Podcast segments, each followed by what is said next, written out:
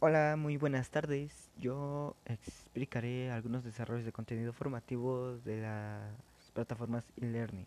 Bueno, antes de comenzar hay que quedar en claro que es e-learning. Bueno, e-learning o como su significado lo dice, electronic learning o aprendizaje electrónico en inglés es una posible otra posible en la educación y capacitación. Este tipo de enseñanza online permite la interacción de alumnos o usuarios con el material mediante la utilización de diversas herramientas informáticas. Bueno, algunos contenidos serían este la inversión en el desarrollo de contenido y learning con visión estratégica, que la mayoría de empresas se ha centrado en la tecnología, en el desarrollo de contenido y en buscar proveedores, pero han pasado por alto lo más importante que es su visión estratégica.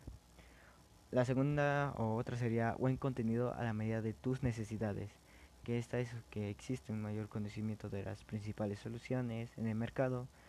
Las compañías, compañías son más exigentes a la hora de contratar y valorar la tecnología utilizada versus el entorno de la inversión que supone. Otra sería de un modelo push a la lógica pull, que es el éxito del aprendizaje que no está que no, que no está en la formación que se antepone a la situación del negocio, sino a la formación que acompaña a la situación actual. Este, otra sería foco, foco en cómo las personas aprenden.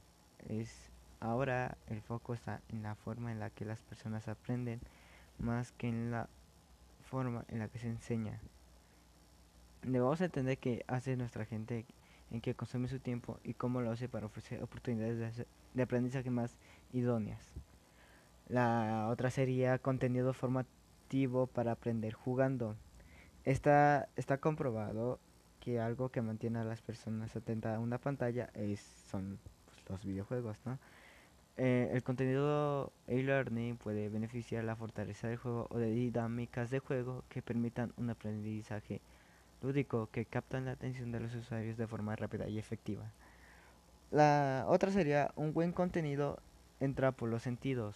El contenido audiovisual, como sería pues los oídos, las manos, así, es pieza central del desarrollo de contenidos para la formación y learning.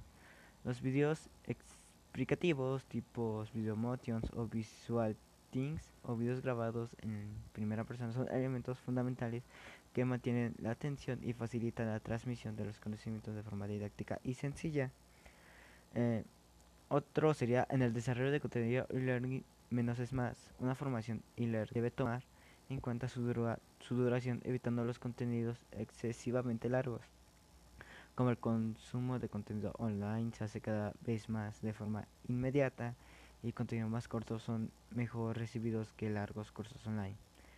Otra sería la mejor formación en la que se enseña otra la mejor formación en la que se enseña haciendo eh, perdón me equivoqué este bueno la combinación de teoría y práctica en las formaciones y learning están siendo muy utilizadas para garantizar la aplicación práctica de lo que se aprende.